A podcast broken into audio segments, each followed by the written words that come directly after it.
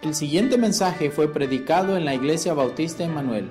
Si desea conocer más acerca de nuestra iglesia, puede buscarnos en Facebook como Iglesia Bautista Emanuel de Cojutepeque. Esperamos que lo disfrute.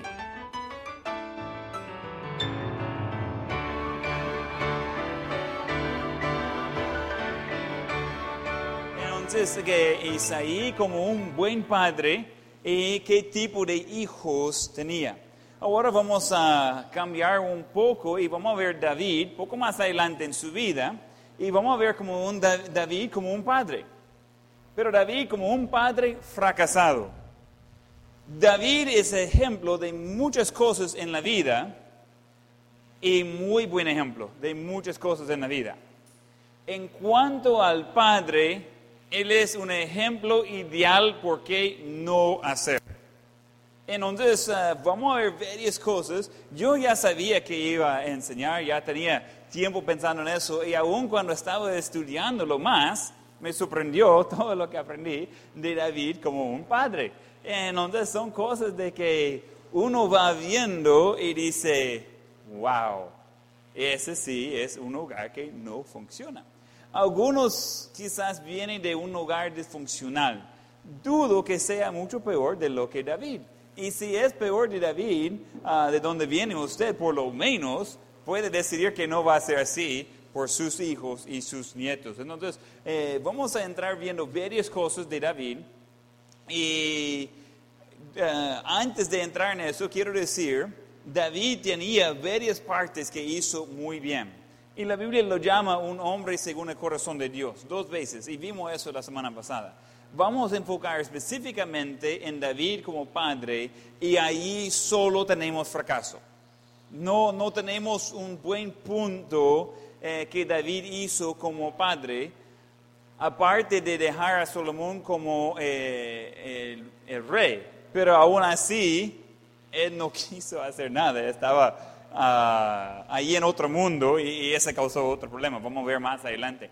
Voy a hacer poco diferente el estilo de mi bosquejo hoy, porque puedo cambiarlo y nadie me dice que, que no puedo. Entonces, uh, generalmente lo que hago es doy el punto principal, unos versículos que va ilustrando eso. Pero en los puntos principales, todo lo que vamos a ver está ilustrado todos los puntos. No te voy a presentar todos los puntos de un solo, pero eso no significa que hemos terminado. Eso significa que ahí vamos a ver la base y vamos a ir como poco encaminando por la historia de David y sus hijos. Hay algunos puntos en los cuales voy a ir saltando, algunos puntos que voy a tomar un poco más tiempo. Eh, es mucho lo que podría ver. Y otra vez estaba hace unas semanas dije, ese tiene que ser en dos partes. Es imposible que pueda hacerlo en solo una parte. Entonces, la semana pasada era una parte y esa sería la otra parte. Y ya preparando para eso, digo, ay, ¿cómo voy a hacer en solo, en solo un mensaje? Creo que puedo. Si ustedes escuchen bien, vamos con todo. Y si no, yo voy a seguir con todo de todos modos. No, pero uh, yo creo que vamos a ver uh, de esos puntos principales en David. Primero, vamos a ir conociendo un poco de los hijos de David. Solo para ver. ¿Alguien uh, sabe cuántos hijos tenía David? La Biblia no dice exactamente, pero sí da uh, algunos detalles. ¿Alguien sabe más o menos? ¿Quiere adivinar? Escuché algo, pero no sé qué dijo. Siete, ok. Tenía más. Tenía seis esposas antes de Bersede. O sea, que ella sería el número siete. Wow. ¿Quién tiene una esposa? Levanta la mano los, los hombres que son casados. ¿Qué? Yo no puedo imaginar de cómo sería la casa con seis, siete esposas. ¿Cómo pues? Mi esposa es magnífica. Pero, ¿qué es? no hablamos hoy. Tu día es miércoles. Hoy es martes. Así que estoy con mi otra esposa. Después hablamos. Ya, yo creo que eso no sería muy bueno muy buena práctica. ¿Cómo va a ser con tantas esposas? Y, no era solo ellas, porque también tenía otras mujeres y otras concubinas. Un gran desorden, terrible. Entonces alguien dijo siete hijos, tenía más. ¿Alguien quiere adivinar con otro número que, que la Biblia dice? Es más, vamos a ver, hay en dos pasajes Vamos a ver eso. Después hice el listado para, para que no tiene que ir contando ah, y varias notas ahí. Vamos a 2 Samuel capítulo 5. 2 Samuel capítulo 5. Esa es introducción para entender a quién estamos estudiando. Si hay alguien que tenía experiencia en tener hijos, es David. Pero no es lo mismo tener hijos y ser un padre. ¿Ya? Está criando bebé, pero no está criando a los niños. Es diferente. No está ah, ayudándoles de crecer en las cosas del Señor. Entonces, eh, hay un gran montón de personas que llevan la sangre de David, pero no tiene David como su padre. Él no está guiándolos, Él no está ayudándoles. Y vamos a ver eso varias veces. Segundo Samuel 5, ah, comenzando versículo 13. Y tomó David más concubinas y mujeres de Jerusalén después que vino de Hebrón, y nacieron más hijos e hijas. Se nota que hijas es plural, pero solo vamos a ver ah, nombre de una en todo el estudio de hoy. Solo un nombre está dado en la Biblia. Esos son los nombres de los que la nacieron en Jerusalén. Samoa, Sabob, Natán, Salomón, Ibhar, Elisua, Nefeg, Afia, Elisama, Elidad y Elifet, Elifelet. ¿Okay? Buenos nombres solo uno de esos nombres supongo que suena. ¿Qué es el nombre que le suena ahí? Salomón. ¿Y lo demás? Vamos a ver. Son hijos del rey, pero no sabemos mayor cosa de ellos. Vamos a Primera de Crónicas, capítulo 3. Primera de Crónicas, capítulo 3. Es algo parecido. Tiene poco diferente la lista. Esos son los hijos de David que nacieron en Hebrón. Recuerda que él estaba en Hebrón por unos años reinando, después pasó a Jerusalén de reinar sobre todo el reino. Esos son los hijos de David que, nacieron en Hebrón. Amnón, el primogénito, eh, va a querer recordar ese nombre. De, eh, de Aninoam, Jezreelita. El segundo, Daniel, de Abigail, la de Carmen. El tercero, Absalón, igual va a querer recordar ese nombre. Absalón, hijo de Maca, hijo de Talmi, Talmai, rey de Jesús, el cuarto Adonais, hijo de Aguit, el quinto Cefatías de Abital, el sexto Itarim de Egla, su mujer, no su esposa, su mujer. Esos seis le nacieron en Hebrón, donde reinó siete años y seis meses. En Jerusalén reinó treinta y tres años. Esos cuatro le nacieron en Jerusalén, Semea, Sabab, Natán y Salomón, hijo de Besúa, hija de Amiel. Ese es uh, y otros nueve, Ibhar, Elisama, Elifelet, Noga, Nefeg, Jafía, Elisama, Eliada y Elifelet. Todos esos fueron los hijos de David, sin los hijos de las concubinas. Y Tamar fue, y fue hermana, hermana de ellos. ¡Wow! ¡Qué cosa! Y, es peor que cree. Vamos a entrar en eso un poco. Ah, ahí están los nombres, ¿verdad? Ah, allí salen 20 con nombres. Y sabemos que tiene más hijas, pero solo salió, uh, bueno, sale tres, uh, tres, hijas en ese listado. pero creo que hay otras que no están ahí. Y dice específicamente, sin contar los hijos de las concubinas. Como no le tomaron importancia. ¡Wow! Eh, encontramos varios problemas acá. Alguien se nota de que, bueno, los primeros seis ah, eran antes de ir a Jerusalén, en su otro reino. Eh, el siguiente cuatro en la lista eh, son los hijos de BCB.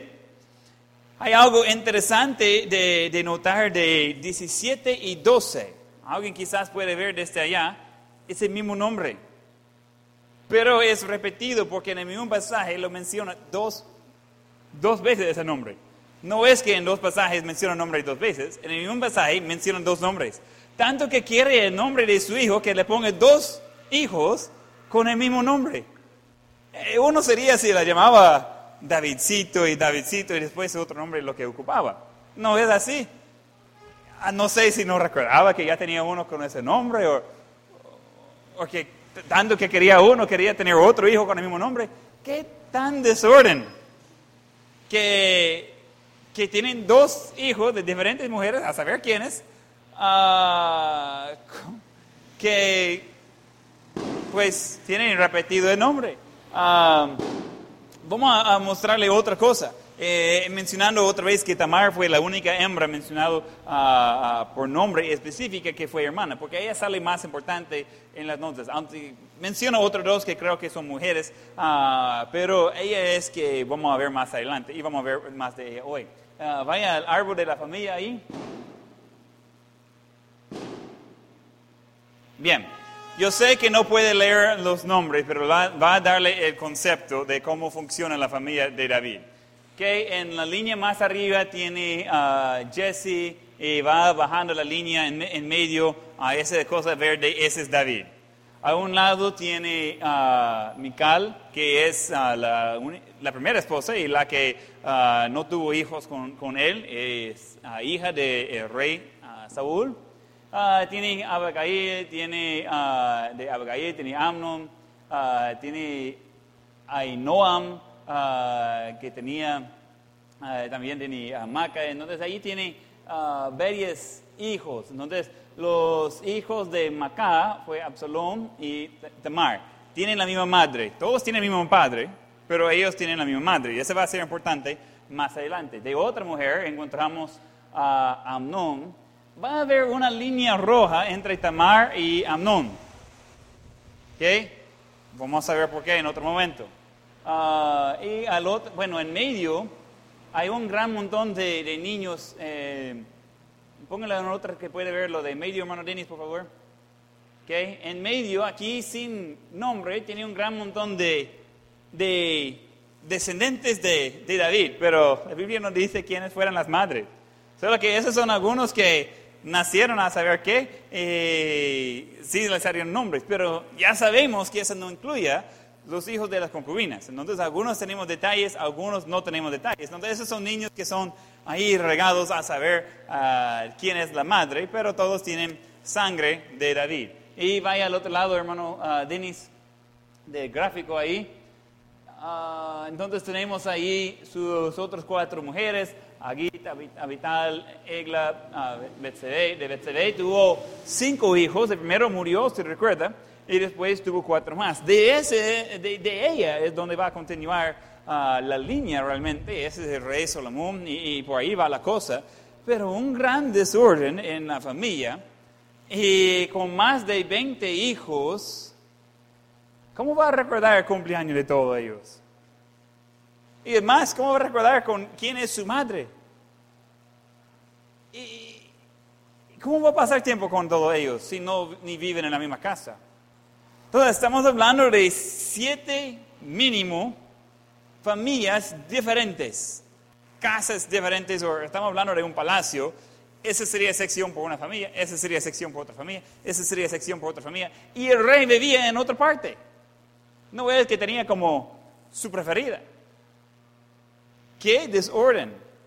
¿Qué problemas? Y usted cree que tiene problemas en, su horario. Dice, ok, estoy haciendo mi agenda. Mire, tengo más de un mes de no pasar tiempo con mi hijo. Porque solo es uno por día, pues. ¿Qué desorden? Y cuando ve a un muchacho, dice, hey, ¿verdad que, ¿verdad que tú eres ah, Nefeg? Ah, no, Jefía. Yo, yo sabía, uno de esos, yo sabía que tenía que ser. Es mi hijo, ¿verdad? Ah, ¿Qué cosa? Eh, hermano Walter tenía una broma. Cuando yo ando con él, él va a estar hablando con alguien y, y después en la conversación va a decir, hey, ¿verdad que tú eres mi tío? Ah, ellos dicen, mmm, ¿por quién? Y comienzan de hablar, porque Menjivar es algo común aquí, ¿verdad? Eh, Entonces, y de repente hay otra persona que es tío de hermano Walter y dice, ah, sí, es así. A veces dice, ah, no, que tenemos, esa es mi abuela. Ah, pues sí, somos, somos, somos familia. Eh, y digo, hermano Walter, mire, si toda su familia venía a la iglesia, ya- no iba a caber en ese edificio, pues. Ah, y esa es su cosa cada ratito. Hey, ¿verdad que tú eres mi tío? Y es una broma entre nosotros, hasta conmigo ha dicho eso. Hey, tú eres mi tío. No, hombre, yo soy su, su abuelo. Entonces, ah, eh, y bromeamos así, pero en- con tantos hijos y esposas y mujeres, yo creo que así sería David con su hijo. Viene alguien entrando y dice a la guardia, ¿y quién es ese muchacho? Y dice, "Um, hijo número 6. Se llama ah, número 6, número 6, Itraim. Itraim, ¿ok? Eh, No, no confundirlo con, ah, ni con Cefatías, ni Adonías, no, ese es... eh, qué, qué terrible sería ese tipo de, de, de vida. Entonces vamos a ver varias cosas que causó a David de ser un fracaso como padre y después vamos a ver las consecuencias de sus fracasos. Número uno, David fue un fracaso como padre porque fue inmoral, inmoral. Que va a notar que él tenía muchas esposas, ese no es permiso de hacerlo. Y dice, ah, el rey David tuvo muchas mujeres, yo también. No, no. Y después de hoy va a ver que eso no salió bien. Solo más problemas uh, resultó de eso. Ah, pero él es nuestro ejemplo de qué no hacer. Que él es excelente ejemplo de qué no hacer en cuanto a la familia. Es un fracaso completo. La segunda cosa que encontramos con David como padre es que era ausente, ausente, era ausente. No pasaba con sus hijos, no pasaba con ellos. ¿Cómo? ¿Cómo va a pasar con tantos niños?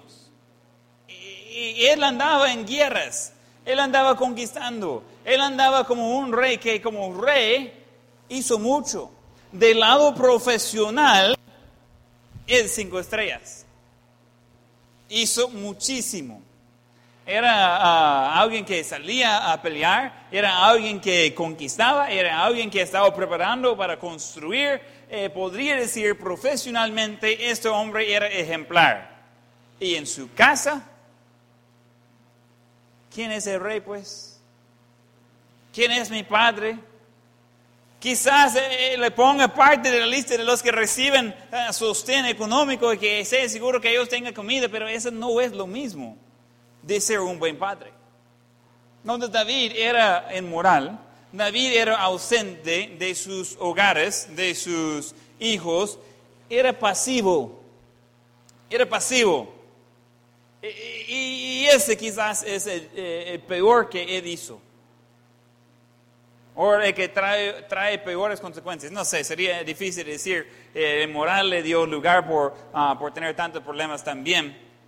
Pero el pasivo de estar dejando pasar las cosas y no hizo nada, le costó la vida de varios de sus hijos ah, y muchas otras personas. Eh, eh, eh, es algo que ah, él fracasó como padre porque no corrigía a sus hijos. Yo no dudo que amaba a sus hijos, pero él no cumplía como padre porque él era pasivo y él no, ah, no corrigía a sus hijos no los instruía en lo que era correcto. E ellos tomaban eh, falta de regaño como permiso. Jóvenes, quiero que escuchen algo muy, muy bien. Si sus padres le aman, le va a regañar, le va a corregir y le va a decir que no puedes hacer eso, otra, aquella cosa. David era un fracaso completo porque no estaba dispuesto a hacer eso con sus hijos.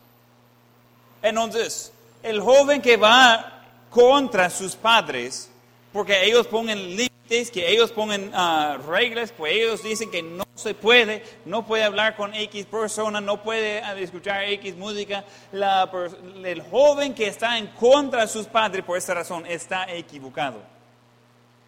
Y padre, no tenga miedo de instruir correctamente a su hijo. Hay formas correctas de hacerlo. Eh, eh, debería guiar su corazón para que ellos quieran hacer lo correcto. No es lo mismo corregir de abusar. Eh, yo estoy 100% en contra del abuso, todo tipo de abuso. pero es algo que necesita tener consecuencias cuando no andan en lo correcto, depende en la edad. Cuando son pequeñitos, uno aprende simplemente en tocar su dedito, no toque eso, no toque eso, y eso es suficiente ya que sea un, poco más grande, ah, quizás va a ser ah, usando un instrumento simple y, no tan fuerte ah, para dar unas nalgadas cuando hay desobediencia. Más adelante quizás van a perder un privilegio de poder salir o usar teléfono o, diferentes cosas. Van a tener una disciplina que va con el concepto de ayudarlos de seguir en las cosas de Dios. Los padres que no lo hacen no aman a sus hijos. Los hijos que resisten eso de sus padres no entienden qué, por qué es necesario eso. Y hoy debe quedar poco más claro eso, por qué es importante de meterse en la vida de sus hijos, especialmente cuando son pequeños, para que ya grande ellos van a seguir en los pasos correctos. Vamos a ver los hijos adultos de David haciendo desorden increíble. ¿Cómo llegó a niveles tan altos? Y déjeme decirle eso, comienza cuando son pequeños. Comienza cuando son pequeños. Y si uno no corrige las cosas de pequeño, ya grande no puede hacer nada. Y, encontramos que David, eh, uno de sus fracasos más grandes es que era pasivo. Otra cosa, David era injusto.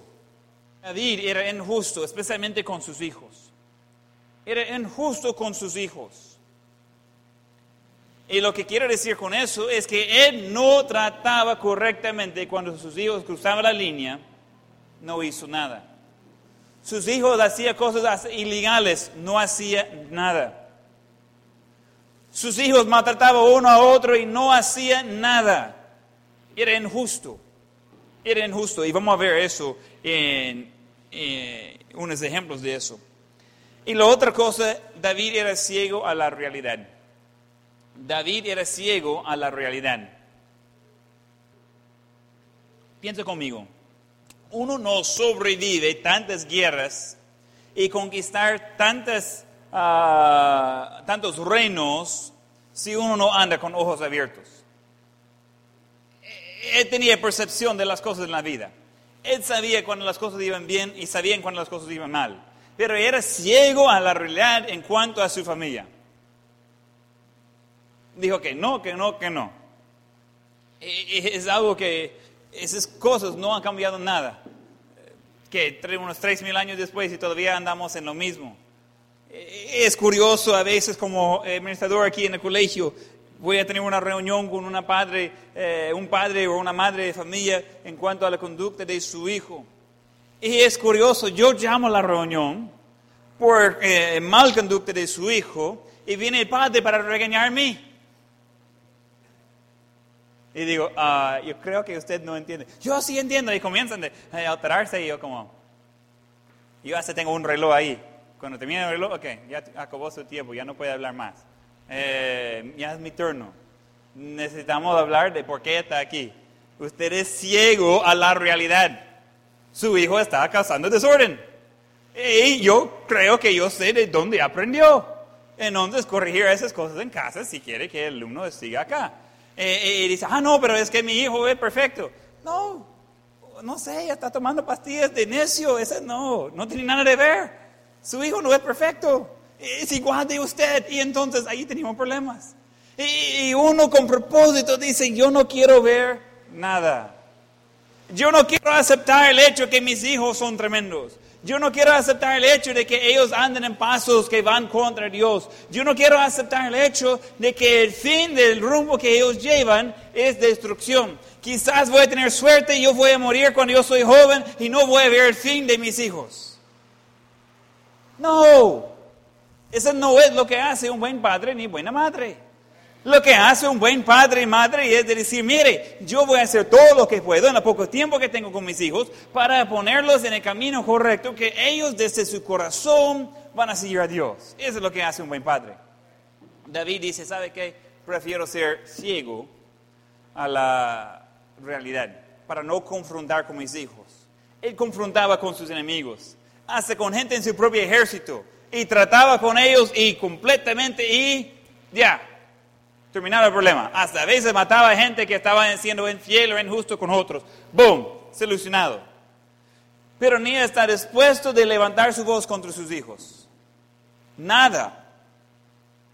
Y termina en problemas. Vamos a entrar en una de las historias tristes de la Biblia. Hay varias historias tristes. Vamos a, a 2 Samuel 13. 2 Samuel 13. Hay mucho que podemos ver de ese pasaje. 2 Samuel 13 donde estamos en el contexto de que Amnón, el hijo mayor, quiere a su media hermana, a Tamar.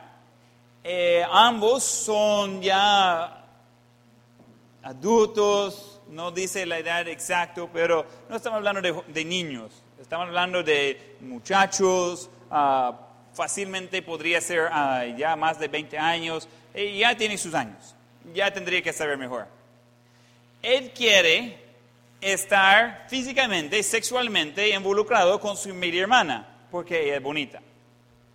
Entonces, eh, él está hasta en depresión por tanto de querer a ella y no poder tenerla, porque la ley ah, trata con eso, es eh, muy claro, eh, que es imposible. En Levítico dice, si a ver la desnudez de su, de su hermana, y, da un gran ejemplo de quién puede ser eso, es bien inclusivo, ah, de que ah, va a ser como hecho, echado fuera del pueblo, ya que no pertenece ni a esa familia, ni a ese pueblo, ni nada. Eh, cosa seria y con mucha razón. Entonces, su amigo le dice, ¿qué pasa? ¿Por qué la veo tan triste? Y ¿sabe qué? Yo quiero a mi hermana Ibero, no puedo hacer nada. Entonces, no vale nada la vida. Y dice su amigo, ¿sabes qué? Hagamos algo. No cuesta de convencer a la gente que estás enfermo. Parece terrible. Así que fingir como enfermo, tarde o temprano el rey va a dar cuenta y él va a venir y ver qué pasa, por qué estás enfermo. Y cuando viene el rey y que pregunta por qué y qué pasa, decirle, mire, ¿sabes qué? Necesito que alguien me cuide. Y siervos por todos los lados, esclavos que hacen eso. Y dice, no, pero mejor que eh, mi hermana Tamar, que ella prepara algo porque ella hace la comida, pero como solo ella puede. Ah, está bien. Entonces el rey se acerca a su hijo, a uno de muchos, y cuando su hijo Amnón dice que yo quiero que mi hermana me prepare una comida y que, eh, que me da, dice, ok, está bien. ¿Qué hay problema en eso? Cuando ella llega, él manda fuera todo lo demás. Ya había gente ahí que podría darle comida, pero ni era enfermo. Estaba fingiendo todo eso. Manda toda la gente fuera. Y allí que se acerca a su hermana para darle comida, él dice a su media hermana, acostar conmigo. Y ella dice, no, no, esa es una abominación, eso es contra la ley, eso es contra nuestro Padre, no podemos hacer eso. Es más, decirlo al rey y seguro que él me va a dar como su esposa. Y entonces, pues sí, entonces ella dio una alternativa de que no iba a acostar con él y estar involucrado en una relación sexual porque pues no era correcto. Pero a casarse podría y, era no tan fuera de lo normal que podría casarse porque tenía diferentes madres. Entonces ella dice pedirle al rey y él no va a negarle eso. Y él dice que no. Entonces, él por fuerza abusa a su media hermana. Y vamos entrando en la historia. Segundo Samuel 13, 11. Y cuando ella se le puso delante para que comiese, asió ah, de ella y le dijo, ven hermana mía, acuéstate conmigo. Ella entonces le respondió, no hermano mío, no me hagas violencia porque no se debe hacer así en Israel, no hagas tal vileza. Porque ¿a dónde iría yo con mi deshonra? y aún eh, tú serías estimado como uno de los perversos en Israel. Te ruego pues ahora que hables al rey, que él no me negará a ti. Mas él no, quiso, no la quiso huir, sino que pudiendo más que ella, la forzó y se acostó con ella. Luego la aborreció Amnón con tan gran aborrecimiento que el odio con que le aborreció fue mayor que el amor con que le había amado. Y le dijo a Amnón, levántate y vete. Y ella le respondió, no hay razón mayor mal es de este de arrojarme que me que has hecho. Mas él no la quiso huir, sino que llamando a su criado que le servía, le dijo, écheme a esa fuera de aquí, y cierra tras ella la puerta. Y llevaba ella un, Uh, un vestido de diversos colores, traje que vestían las hijas vírgenes de los reyes. Su criado pues la echó fuera y cerró la puerta tras ella. Entonces Tamar tomó ceniza y la esparció sobre su cabeza y rasgó la ropa de colores que, de que estaba vestida y puso su mano sobre su cabeza se fue gritando. Él le dijo a su hermano Absalón, ¿ha estado contigo tu hermano Abnón? Pues calla ahora, hermana mía, tu hermano es, y no se angustie tu corazón por esto. Y se quedó Tamar desconsolada en casa de Absalón, su hermano. Y luego que el rey David oyó todo eso, se enojó mucho. Hasta ahí llega. Solo se enojó. No hizo nada. Mucho de ver en ese pasaje. Una cosa muy importante es poco aparte de David y su fracaso, pero le da a entender por qué estaban tantos problemas, es que los pecados, especialmente los pecados por lo prohibido, el pecado por los deseos sexuales, es, uno cree que va a traer placer, pero es mentira. ¿Por qué cree que David tuvo tantas mujeres, no solo esposas? Él buscando que algo iba a, dejarlo contento y, no fue así. Ese Amnón, tanto que quiso a su hermana, literalmente estaba pareciendo enfermo, por eso su hermano, le su amigo le preguntó, ¿qué pasa?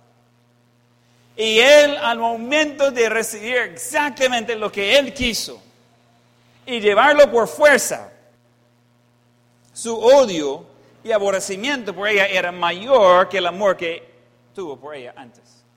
Estamos hablando de momentos, unos momentos. Por fin él recibió lo que quería recibir y dio cuenta que no era lo que quería. Y violó a su propia hermana. ¿Y qué pasó con su padre? Se enojó mucho. No le habló, no le echó fuera de la casa, no le entregó a las autoridades, se enojó. Hasta ahí llegó. Absalón, su hermano ya es, el tercer hijo, él pregunta y dice, ok, no te preocupes, yo voy a cuidarla, todo bien. Pasados dos años, y Absalón hace una trampa y mata a su hermano Amnón. Él engaña a, él de llegar a una fiesta con todos los otros hermanos y la hace allí de tal forma que estando eh, él y, todos los otros hermanos y medios hermanos juntos, eh, tenía sus criados ahí que mataron a Amnón por venganza de su hermano Tamar. Ok ese padre ahora está pasando por varias cosas. Primero, su hija fue violada. Su hijo es alguien que está violando.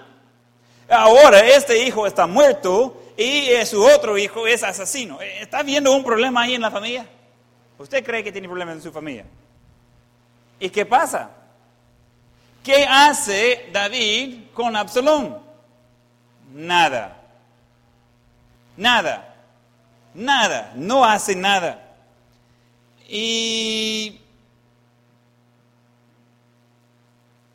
Absalón, yo tengo mucho aquí, estoy saltando grandes partes por el tiempo. Absalón se fue, él huyó. Pasaron tres años, David estaba llorando mucho por su hijo Amnón, que estaba muerto, y extrañaba a Absalón. y él en su mente sabe de que sus hijos están siguiendo sus pasos. Porque Amnón hizo lo mismo que hizo el rey David, que aprovechó de alguien inocente. David hizo eso con Betsabé, y Amnón hizo eso con su hermano Tamar. Yo supongo que cuando David pensaba hacer algo contra su hijo, él pensaba en sí mismo y dijo, él está siguiendo mis pasos. Ahora que Absalón mata a Amnón, su medio hermano, él otra vez recordando en sus, en su mente, ya, yo hice lo mismo. Yo mandé a matar a Urias, el esposo de Betsabé, para que yo podría tener a ella como mi esposa, como ya andaba con mi hijo. Y buscaba de, de solucionar las cosas, de hacer trampa para matar a otro. Está viendo a su cara en el espejo y no hace nada. Pero ya quiere pasar tiempo con Absalón. Y Absalón quiere regresar. Y vamos a ver. Eh, Vamos a ir un poco más adelante en la historia. Absalón regresa y no puede ver a su padre. Entonces su padre le invitó a regresar. Él regresa, pero no puede entrar en presencia de su padre. Jamás ve la cara de su padre. Y se hace frustrado, enojado, Absalón. Él quería reconciliar con su padre. Quizás hace pedir disculpas por matar a su hijo. No, no tenía oportunidad. Su padre no quiere confrontar el problema. Entonces su padre le, deja afuera. Y como solo puede entrar en presencia del rey si tiene cita y invitación, y él no tiene, y él como esperando, como eh, Absalón espera fuera de la puerta de, de palacio ahí. Todo conocía a él. Eh, dice la Biblia que era de, de parecer hermosura, eh, era con un pelo largo, bien bonito, y era famoso por su pelo largo, bonito y, que hasta cortaba y pesaba eso cada año. Y él era bueno con la gente. De repente comienza a llegar algunas personas con quejas y dice, mire, tantas son las filas para hablar con el rey, yo nunca hablo con el rey. Y dice Absalón, pero, ¿qué necesita? Quizás yo te pueda ayudar. De repente la fila ya no va por adentro con el rey, la fila va por afuera hablando con Absalón. Él está llevando el corazón del pueblo y el rey David no quiere hacer nada. Ahí está adentro. A saber por qué no ha venido nadie. Y dice los siervos, oh rey, mire por la ventana, ahí está la gente haciendo cola. Ah, decirle que pase por delante. No, no están esperando hablar con usted. Ya tienen quien está ayudándoles. Ah, de verdad. ¿Y quién está ayudando? Solo yo soy autorizado para dar ese tipo de consejo y juicios, eh, juicios aquí. Dice, es hijo de rey. Ah, hijo de rey. ¿Quién será? No, ahí está Absalón. Él está ahí y él está eh, ganando el corazón del pueblo porque como tú no quieres pasar nada con él y él esperando pasar contigo y al final él está pasando con tu pueblo. Y dice el rey, ah, qué lástima. Llega el momento que dice Absalón, ¿y quién es el rey David? Su padre. Y él tiene gente de anunciar que Absalón es el rey. Ah, hijo del rey. Él ya mató el primero. Ay, quizás puede ser. Ellos ya conocen a él. Él de voluntario ha estado ayudando por ellos por años años. Y de repente, David y su familia están huyendo por su vida, con unos pocos fieles. Y Absalón hace tiene el ejército, la mayor parte del ejército, con él. Ups. Y se ponen a pelear. Al final, Absalón trae eh, su ejército, que, que David y está yendo contra David para encontrarlo y para eh, matarlo y matar los que andan con él. Se encuentra en batalla. Absalón yendo bajo de un árbol, su pelo se, se agarra ahí en el, árbol, que peligroso de andar con pelo largo, ¿verdad? Eh, y él queda colgando de su pelo del árbol. Eh, y le dan aviso a Joab, el general de David. Hey, ahí está. David dijo que nadie toca a su hijo. Que nadie mata al muchacho Absalón. No es muchacho. E, es un hombre por completo. Ya no hice el cálculo anoche, creo que tenía alrededor de 40 años. Pero David lo llama un muchacho que nadie levanta un dedo contra el muchacho. No toca a mi hijo, pues el que está tratando de matarles, el que va a matar a sus familias, el que va a matar a mí, no tócale, porque es mi hijo. Y Joab dice, hey, ¿y por qué no mataron a Absalón? Ya vieron que estaba ahí. Y dice, ah, no, el rey dijo que no, ¿cómo lo vamos a hacer? Y Joab dice, yo iba a haber pagado bien para tenerlo aquí muerto. Ellos dicen, ¿cómo podemos hacer? Y él dice, va. Joab va y eche tres dardos por el corazón. Con eso se murió. para ser seguro, lo echan abajo eh, en un como desagua y le tiran un montón de piedras encima, por cualquier cosa. Toca la trompeta, ya tuvo. Sin Absalón nadie quiere matar al rey David, porque él es el rey. Cada quien regresa a su casa. ¿Por qué estaban peleando contra nuestros hermanos, pues? Solo son los que salieron con David y los que quedaron ahí y ahora están en el mismo ejército haciendo los dos lados. Tocan la trompeta, regresen los que estaban siguiendo a Absalón porque ya no tienen por qué. Y él no es su rey, ya está muerto. Regresa la gente que estaban sirviendo a David, que rescataron su vida, que rescataron la vida de su familia, que rescataron sus propias vidas. Ellos regresan ahí y David está llorando porque da cuenta que Absalón está muerto. Su hijo, que ha tomado unos pasos completamente contrarios de lo bueno, porque tuvo un padre pasivo, sigue en lo mismo. Y es ciego a la realidad de que su hijo está haciendo lo malo. Y está enojado con los que ayudó a él de sobrevivir porque mataron a su hijo. Y salvaron la vida de muchos en su reino. Más tiempo que dura una batalla, lo más gente que muere. ¿Ya? ¿Entienden eso? Entonces, eh, todos los que estaban en la batalla eran bajo el reino de David. Todos eran de sus siervos, sus empleados. La gente fiel a él, solo que estaban peleando uno contra otro. Más tiempo que dura la pelea, más gente que va a morir, inocente. Terminó todo eso. Y David está molesto, está enojado. Está triste porque murió su hijo, pero no nada de los que murieron defendiéndolo. No está triste por la gente que ya no tiene su padre en casa porque estaban peleando para proteger la vida de David. Nadie. Él está triste porque murió su hijo que estaba tratando de matarlo.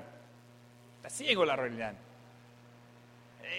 Eh, no está capturando bien cómo están las cosas. Y segundo de Samuel, capítulo 9, seguimos leyendo un poco. Según Samuel capítulo 9, versículo 1, dieron aviso a, Joab, y aquí el rey llora y hace duelo por Absalón. Y se volvió aquel día la victoria en luto para todo el pueblo, porque oyó decir el pueblo aquel día que el rey tenía dolor por su hijo. Y entró el pueblo aquel día en la ciudad escondidamente, como suele entrar a escondidas al pueblo avergonzado que ha huido de la batalla. Ellos ganaron. Mas el rey cubierto el rostro, clamaba en alta voz, Hijo mío, Absalón, Absalón, hijo mío, hijo mío. Entonces Joab vino al rey en la casa y dijo, hoy has avergonzado al rostro de todos tus siervos, que hoy ha librado tu vida, y la vida de tus hijos y de tus hijas, y la vida de tus mujeres, y la vida de tus concubinas, amando a los que te aborrecen y aborreciendo a los que te aman. Porque hoy has declarado que nada te importan tus príncipes y siervos, pues hoy me has hecho ver claramente que si Absalón viviera, aunque todos nosotros estuviéramos muertos, entonces estarías contento. Wow. Y tenía razón Joab, y estaba molesto, y con mucha razón. David, a su crédito, escuchó, cambió de actitud y fue a saludar a la gente, y, realmente rescató su reino eh, con ese acto. Porque al contrario, iba a desaparecer todo. Todos estaban ya en por sus tiendas, no tenía nada de ver. Era ciego a la realidad.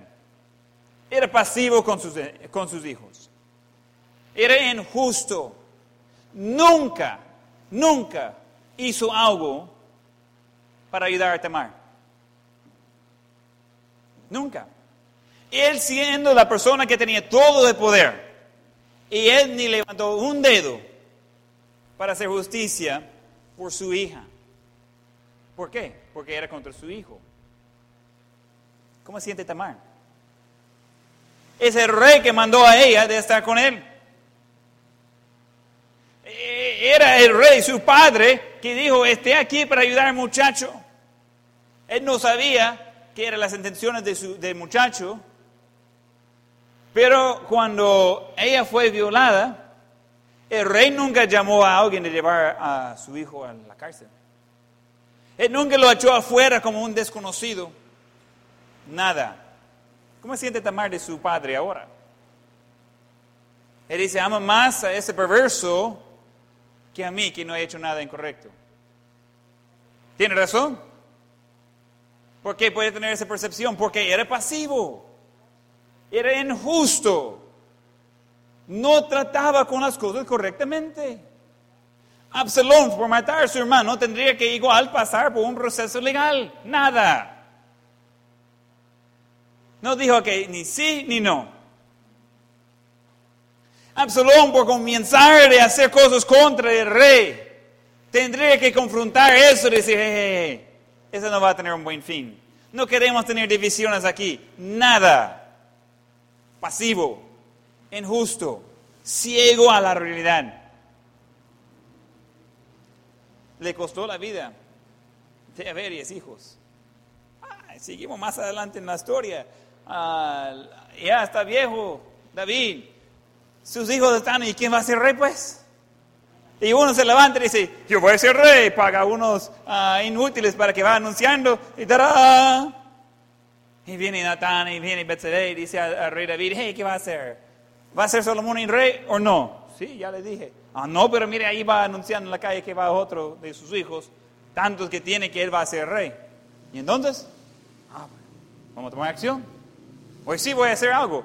Ya que me está presionando, y no tengo otra opción, voy a tomar acción. Y le pongo a Salomón como hijo, no como rey. Y ahora tiene dos reyes, son medio hermanos. Uno puesto por el rey y el otro puso a sí mismo. Ups, hay un conflicto. Hay un conflicto. Y no sale bien con ellos tampoco. O sea, es una cadena que va siguiendo. Porque tenía un padre inmoral ausente, pasivo, injusto y ciego a la realidad.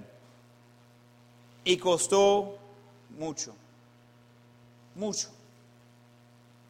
Y nosotros, miles de años después, muchas veces repetimos los mismos errores, esperando que va a tener diferente resultado. Abre sus ojos. Pecado siempre da lugar a pecado. Y si queremos o no, nuestros niños van a seguir en lo peor de nuestros pasos. Entonces debemos tener cuidado qué tipo de ejemplo estamos dejando por ellos. Necesitamos tener cuidado de estar instruyéndolos en los caminos correctos y de tener una relación de padre de verdad. Es importante. Es importante. Si había más hombres después de ser el hombre espiritual de su hogar, había mucho menos gente en las cárceles en El Salvador. Si había más padres que estaban dispuestos de ser el hombre espiritual y el líder espiritual de su hogar, había mucho menos eh, muchachas embarazadas y no saber dónde está el padre. Esas cosas no deberían tomar lugar. Esas cosas no deberían estar sucediendo. No debe ser que el alcohol y drogas y, ah, de, fumar y inmoralidad está tan abierto y tan popular en El Salvador hoy en día. Ese viene de padres fracasados. No, no todos tienen la bendición de tener un padre en casa por un montón de razones. Pero como padre y madre tenemos eh, la necesidad, responsabilidad que tenemos que enseñar a esas generaciones en lo correcto. El precio de pagar sigue por generaciones, generaciones con David. Sigue su historia. Va a haber mucho más de lo mismo. Mucho más de lo mismo. ¿Y por qué? Porque él no trató con su pecado. Y dejó abierto la puerta por sus hijos de seguir en el mismo tramo. Y no trató con el pecado de ellos tampoco. Y al final era Dios en su juicio que estaba tratando con el pecado. No tenía que ser así. Cuando hay pecado en nuestras vidas, nosotros necesitamos arrepentir. Nosotros necesitamos eh, quitar eso. Arrepentir es girar en U, de cambiar dirección. Nosotros necesitamos quitar eso y decidir, yo y mi casa serviremos de Jehová. Ese necesita pasar. Pero es más fácil decirlo que hacerlo y dejamos abierta la puerta que seguir en pecado, seguir en pecado de generación tras generación, solo va peor, peor y peor la cosa. Hasta aquí llega. hasta aquí llega. Yo y mi casa serviremos a Jehová. Esa relación de padre es tan importante que usa Dios eso mucho eh, como Él quiere tener relación con nosotros. Y Él usa eso de padre. Vamos a Romanos 8 y brevemente ver uno de los pasajes que habla de nosotros como sus hijos y que habla de que nosotros podemos llamar Él Abba, Padre. Abba, Padre es como el término que va a usar con su Padre que conoce bien, de mucha confianza Quizás ah, algunos iban a decir papito o algo así, es algo que eh, es de término de confianza. Y eso es lo que Dios recomienda por nosotros como sus hijos. Romanos 8:13, porque si vivís conforme a la carne, moriréis. Más por el, si por el Espíritu hacéis morir las obras de la carne, viviréis. Porque todos los que son guiados por el Espíritu de Dios, esos son hijos de Dios. Es una de las pruebas de la salvación pues no habéis recibido el espíritu de esclavitud para estar otra vez en temor, sino que, sino que habéis recibido el espíritu de adopción, por el cual clamamos, Abba, Padre. El Espíritu mismo da testimonio a nuestro espíritu de que somos hijos de Dios. Y si hijos también herederos, herederos de Dios y coherederos con Cristo, si es que perecemos juntamente con Él, para que juntamente con Él seamos glorificados. Dios quiere tener una relación de padre con nosotros porque Él sabe lo importante que es que nosotros tengamos una padre, un padre. Él es el padre que nunca falla. Uno dice, mire, qué galán sería tener un mi padre que iba a seguir en pasos de Dios, pero yo no tuve eso. Hey, tiene un padre que quiere guiarle en los pasos de Dios, es Él mismo. Dios mismo ha mandado su Espíritu Santo a cada quien que hemos recibido el regalo de la salvación. Y entonces el Espíritu Santo somos hechos hijos de Dios y Él quiere tener eh, cercanía con nosotros y quiere como Abba Padre, como papito, como Padre más cercano. Él quiere guiarnos. Y Él no falla. Él no falla. Y necesitamos reconocer de que en este mundo como padres tenemos responsabilidad de guiar a nuestros hijos. Y también tenemos como hijos responsabilidad con nuestro Padre, Padre Celestial. Entonces, jóvenes o los que todavía están con sus padres, respetarlos, honrarles, eh, eh, eh, permitir a ellos de guiarles en lo correcto, pero recordar que todos tenemos oportunidad de tener un Padre Celestial que en cada momento va a guiarnos y ayudarnos y cuidarnos. Dios quiere eso. Nosotros necesitamos buscar esa comunión con Él. Vamos a tener ojos cerrados y rostros inclinados. Ojos cerrados y rostros inclinados.